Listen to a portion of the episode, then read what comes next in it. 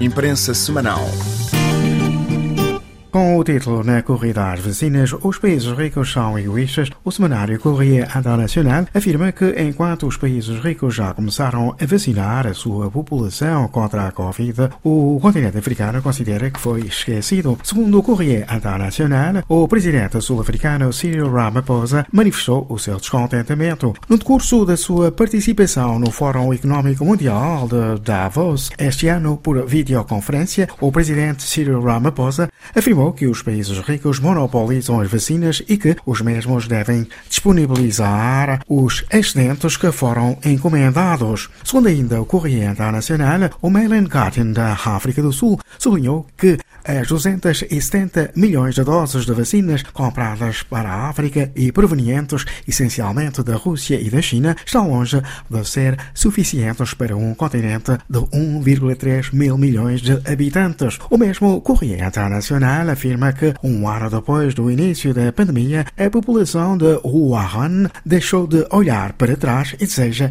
esquecer o vírus. A vida normal em Wuhan está no auge, os restaurantes e os cinemas são frequentados, as ruas estão animadas e grandes conferências são organizadas. Segundo o jornal South China Morning Post, a epidemia em Wuhan permitiu que fossem reveladas as qualidades das pessoas que sobreviveram à pandemia. Por seu lado, o Express Express consagra um dossiê aos charlatões que, em França, prometem curas milagrosas contra a Covid-19. Segundo o semanário, os novos gurus propagam teorias da conspiração sobre as vacinas que têm, segundo eles, como objetivo injetar nanochips e reduzir a população mundial. Mas o mais grave, segundo o L'Express, é que os mesmos estão a pôr em causa os cientistas ao fazer circular palavras de ordem como ditadura sanitária e conspiração mundial. L'Express realça também que o continente africano enfrenta um segundo surto epidémico mais mortífero e tem dificuldades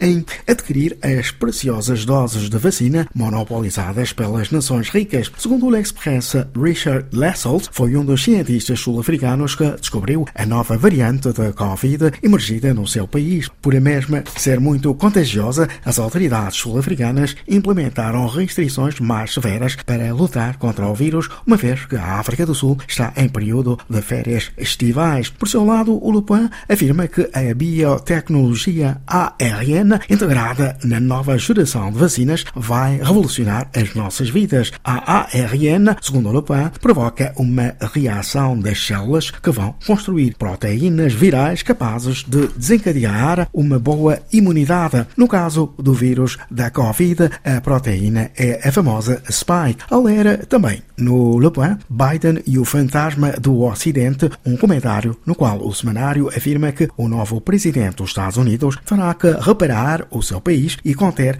a progressão da China quanto à Europa, tida como o elo fraco, segundo o mesmo semanário, deverá provar a sua utilidade. Em França, também uma nova geração de eleitos e pensadores voltam, segundo Le Point, a dar esperanças à esquerda francesa na perspectiva de 2022. Por seu lado, o Lopes lembra que quando as memórias não são partilhadas nem reconciliadas, podem ter o efeito de um veneno durante várias gerações. O Lopes refere-se às feridas abertas na relação entre a Argélia e a França.